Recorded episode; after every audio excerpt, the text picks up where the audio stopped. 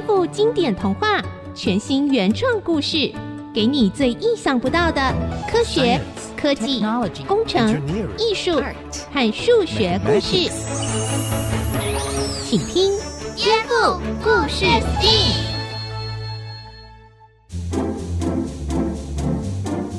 各位大朋友、小朋友好，欢迎收听《颠覆故事 STEAM》节目，我是小青姐姐。我们一起听听耳熟能详的经典童话故事，一起颠覆，找出有趣的科学、科技、工程、艺术和数学的知识哦。今天小月和蒸汽哥哥会来陪我们听故事、学知识。Hello，大家好，我是小月。大家好，我是蒸汽哥哥。我们今天要来听听《绿野仙踪》的故事。嗯，不过当然我们听的是颠覆版本喽。记得在故事里头有一个希望能够像人类一样拥有一颗心的一个角色吗？机器人真的能够拥有人的感受和智慧吗？准备好了吗？让我们一起颠覆故事 STEAM。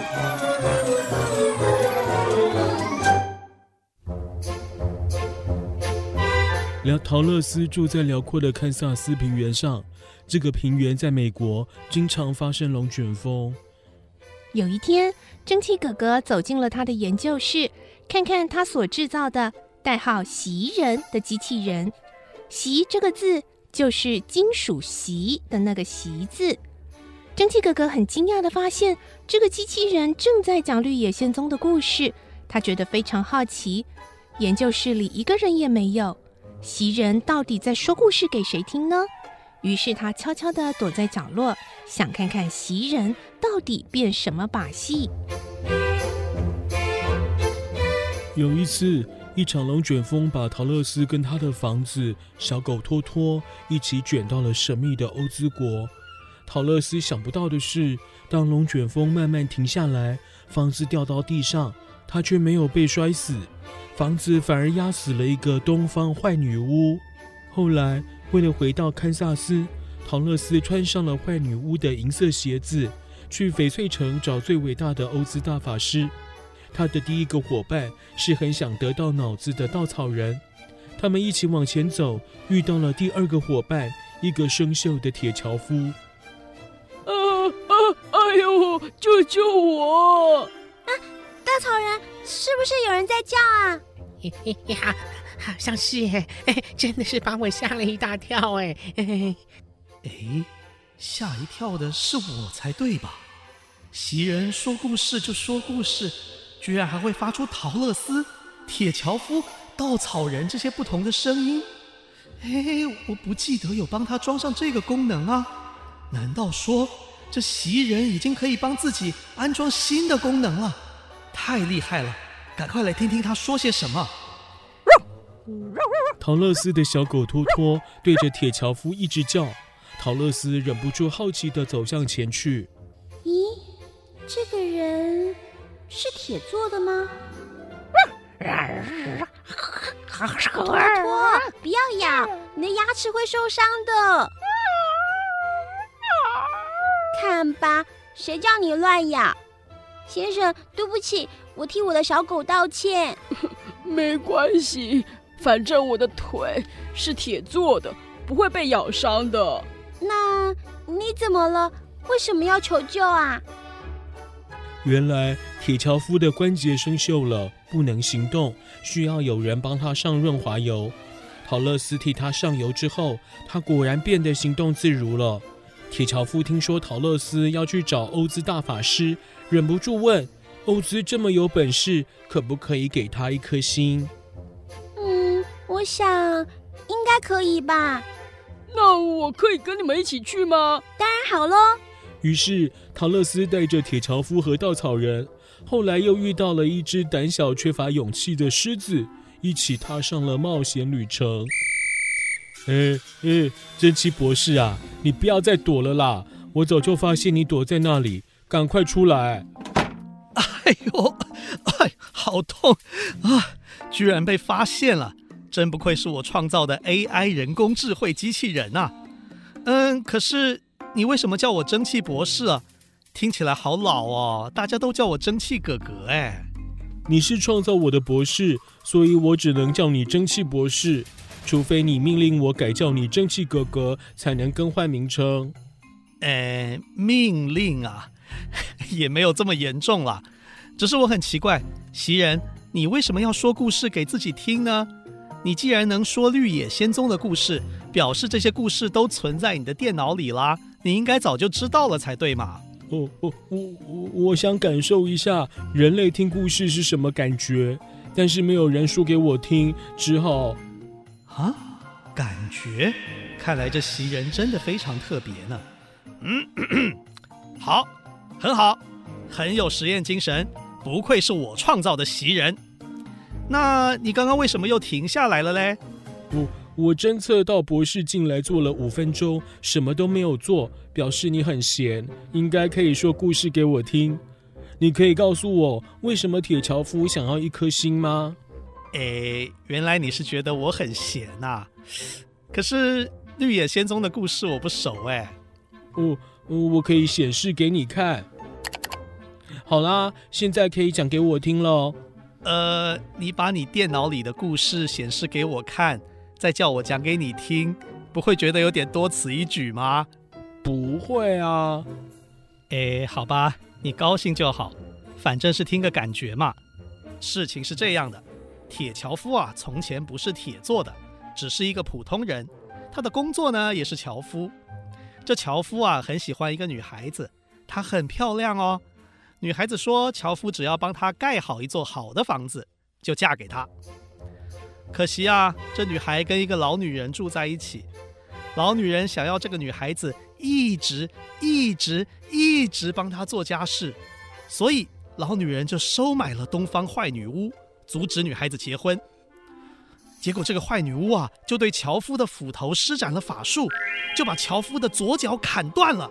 哎呦，反应不用这么激烈啦，故事情节你都知道了，不是吗？哦，我知道，只是我想到，要是有个坏科学家砍掉我的一只脚，哦，嗯，是蛮可怕的。哎，等一下，你到底想不想听故事啊？哦，我想听，请继续说吧。樵夫没办法了。只好请铁匠帮他做一条铁的腿，让他继续当樵夫。谁知道啊，这个东方坏女巫火大了，居然继续陷害这个樵夫，几乎把他害死了。铁匠啊，为了救樵夫的命，没有办法，只好把他整个身体都换成铁的。嗯，铁樵夫全身都变成铁做的，居然还可以说话，这个铁匠真厉害。说的也是。因为绿野仙踪的故事啊，发生在魔法世界，说不定这个铁匠是个厉害的魔法师哦。如果在现实世界的话，这铁匠就是比我更厉害的机器人大师。假如一个人被砍了，我可没办法把他变成机器人呢。蒸汽博士的意思是，铁樵夫很像机器人，就跟我一样吗？嗯，可以这么说。其实你的名字袭人，就是从绿野仙踪的故事来的。我记得我看过啊，在有些书里面，铁樵夫的名字并不叫铁樵夫，而是叫做袭人。嗯，可是这好像不对耶。哪里不对啊？铁樵夫因为生锈，需要常常上油。如果是锡做的袭人，锡的表面会产生一层二氧化锡的保护层，是很难生锈的。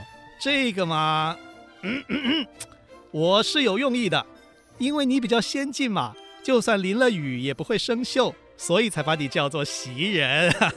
哦，是这样吗？我看啊，蒸汽哥哥是不是对故事不熟，才会以为铁樵夫叫做袭人，根本是弄错了呀？有可能哦，下次他再来我们家，一定要叫他说实话。对，不然就不给他饭吃。嗯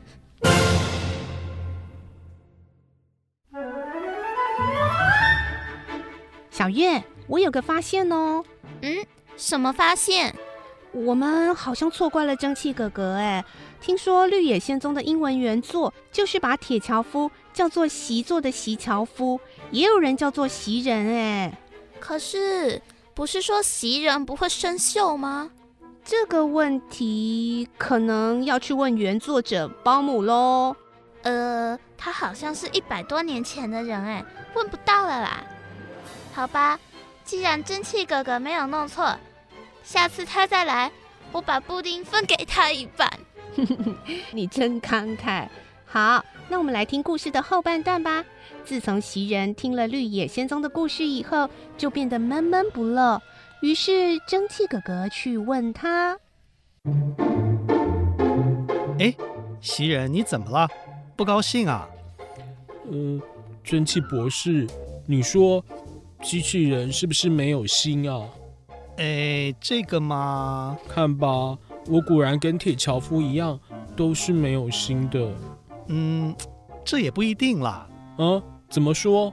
普通的机器人是没有心的，但是你却可能有哦。”想不想试试看呢？啊？嗯呃，试试看，怎么做啊？蒸汽哥哥想到的办法是帮袭人装上很像真人的皮肤，穿上衣服，说他是蒸汽哥哥的学生，因为放暑假有空，所以来当志工，问问看附近的邻居有没有人需要帮忙，他什么都愿意做。邻居们不大相信有这种好事，还以为要收钱，所以没什么人来。好不容易才来了第一个客人，那是住在隔壁街的一个小朋友。大哥哥，你是不是说什么忙都可以帮？是啊。那你可不可以帮我想一下？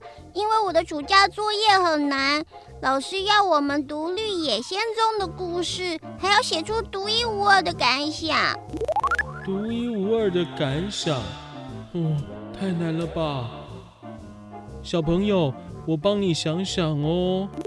嗯，到底该怎么办呢？不然，你，搜寻教育看看好了。哎，难道这个老师是想要？大哥哥，你在想什么？哦，哦，我好像有办法了。我问你，你读过《绿野仙踪》吗？当然读过。哦，那好。我就从中间开始复习这个故事，然后问你几个问题，可以吗？好。陶乐斯第一次见到欧兹大法师，以为他是一个大头；稻草人见到他，以为他是个高贵的女人；铁樵夫看到他，以为他是五只手的大怪兽；狮子去看他，却发现他是一个大火球，几乎把狮子的胡须烧掉了。他们都很害怕，只好听欧兹的话，去找西方坏女巫。好在陶乐斯很幸运，有一次西方坏女巫用诡计抢走了他的一只银色鞋子，桃乐丝很生气，顺手拿了一桶水泼他。谁知道坏女巫最怕的就是水，一下子就融化掉了。于是桃乐丝他们回去找欧兹，这才撞破了欧兹的伪装。原来他是一个。又矮又瘦的老头子，为什么我看你是一个大头啊？这个大头是用纸做的，我躲在屏风后面，用一根线把大头吊在天花板上，只要抽动手中的线，就可以操纵大头的眼睛跟嘴巴，然后我再用腹语术说话，就可以骗到你了。那为什么我看你是一个高贵的女人？呃呃，这个女人啊，是我戴面具跟假发乔装的了。我站在一张凳子上，穿上长礼服，呃，看起来就很高贵了吧？可是我明明看你是个怪兽。怪兽？哦哦，那是我用金属条做成架子，然后缝上一堆皮草而已了。喂，那火球呢？呃，只是我点火之后吊起来的一颗大棉花球罢了。你这个大骗子！后来欧兹才跟他们说自己是搭气球来到这个地方，因为很害怕坏女巫，才骗大家说他的法力高强。不过他还是给了稻草人一个米糠做的大脑，给狮子喝了勇气药水，又给了铁樵夫一颗用丝绸包成的心。小朋友，如果你是铁樵夫，你会相信欧兹给的心吗？才不会呢，那明明是假的。那为什么铁樵夫会相信呢？这个，嗯，因为他很笨。呃，不对，一定不是这样。嗯，怎么办？我想不到哎。没有关系，我们再来想想看。你有没有想过，铁樵夫很想要的心是用来做什么的？嗯，他好像是说，有了心，他才能感觉到快乐，才能去爱别人。如果是这样，那你觉得铁樵夫有一颗心吗？咦，真奇怪！虽然欧兹给他的心是假的，可是我觉得他好像有心哎。为什么呢？因为，因为他很关心他的朋友啊。所以，其实欧兹给的心是真是假并不重要，重要的是铁樵夫真的知道他有一颗心。很好哎，这个就是你自己独一无二的感想。独一无二。你确定吗？对啊，因为这是你自己想出来的，而且用自己的话说出来的，所以就算有人跟你的想法很像，还是不一样，没有问题哦。是哦，嗯，好像是哎。好，那我回去就这样写。谢谢大哥哥。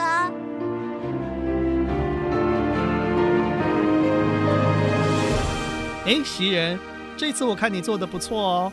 你现在会不会觉得自己跟铁樵夫一样，也有一颗心了？我想，嗯，也许我有，只是我还没有感觉到。嘿，你这个机器人还跟我谈什么感觉啊？这样说就不对喽。如果一个机器人有心的话，它就应该要有感觉的。哎，有道理。不好意思啊，是我说错话了。他们都想不到，没过多久。证明袭人有没有心的机会很快就来到了。袭人，袭人，来来来，我给你一个机会，证明你到底有没有心。蒸汽博士，你怎么了？呃，根据我的观察，你现在的心情很糟。没错，你说对了，我心情糟透了。如果你有心啊，应该可以安慰我才对。原来很凑巧的，蒸汽哥哥喜欢上一个叫陶乐斯的女孩，可惜陶乐斯并不喜欢他，所以他的心情非常不好。那么陶乐斯为什么不喜欢你呢？唉，因为她有男朋友了。哦，嗯，根据分析，你还是放弃吧。哎哎哎，有这样子安慰人的吗？嗯。嗯，那么根据经验法则，下一个女孩会更好。哎，这个，哎，为什么我还是没有被安慰的感觉啊？算了算了，你可以让我安静一下吗？哦，没有问题。诶，好好听哦，这是什么啊？这个是网络上的钢琴王子演奏的，听说可以安慰伤心的人哦。哦，这就难怪了。哎，袭人啊，你知道吗？我第一次看见陶乐斯的时候啊，就觉得……蒸汽哥哥忍不住把他跟陶乐斯之间发生的事，通通告诉了袭人。袭人安静的听，一句话也没有说，只是帮忙放音乐。没想到蒸汽哥哥竟然超感动的。呃呃。啊，说了这么多，有点累。不过没想到，哎，袭人，你居然这么了解我啊！真是幸好，幸好我还有你这个好朋友。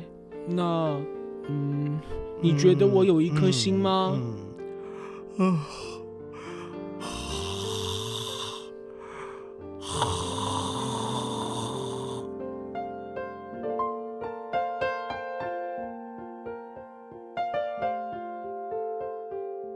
美的钢琴声中，袭人忽然觉得他有答案了。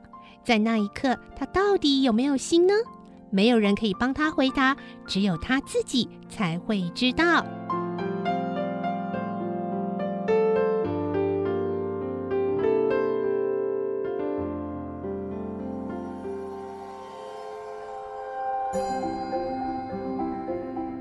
下来，我们就来听听蒸汽哥哥特别为了今天的故事，为我们访问了专家哦。赶快一起来听吧！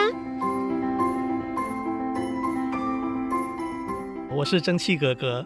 今天非常荣幸哦，为各位大朋友小朋友邀请到清华大学资工系的教授，也是人工智慧研发中心的周志远教授来到我们节目当中哦。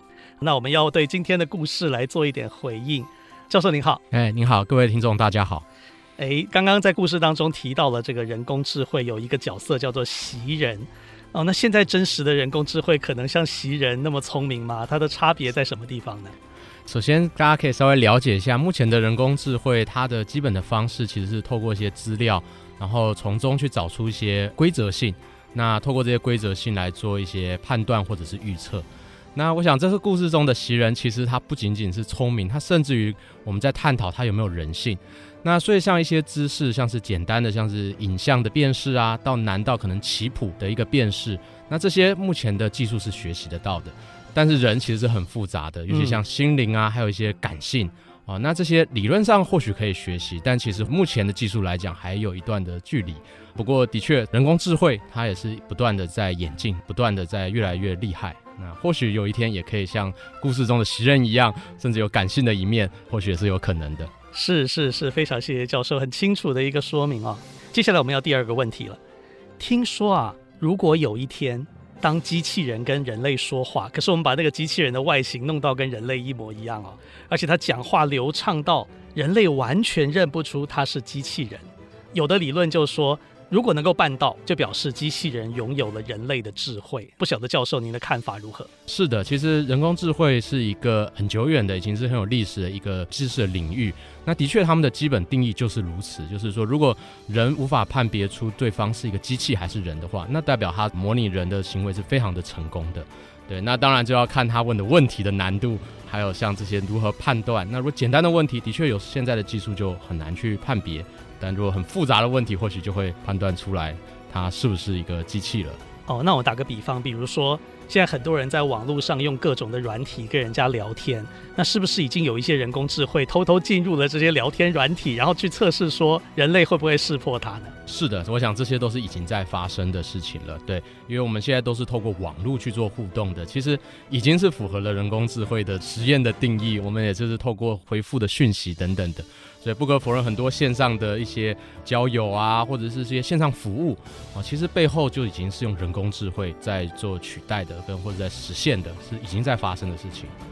只是说距离到完全认不出来，是不是还有一点距离？我想这就是刚才说的智慧的程度。其实如果它是一些很简单的问题，或者是一些很规则性、很固定的一些回答的话，的确人工智慧是可以做到相当不错的。对。甚至于现在有一些人工智慧，就是在像是去抒发心情啊，就像我们故事中的袭人一样，这都是在研究跟开发的产品，那它都可以做到一定的程度了。但是百分之百就还还有一段路程。是的，尤其人的这种心理真的是很复杂的，的确它就是难度是比较高，或者更有智慧的一些行为了。谢谢教授。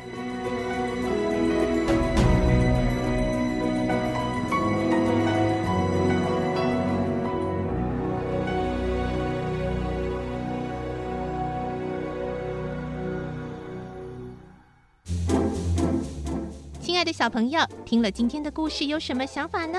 颠覆故事 STEAM，我们再见喽！大家再见喽！拜拜。拜拜。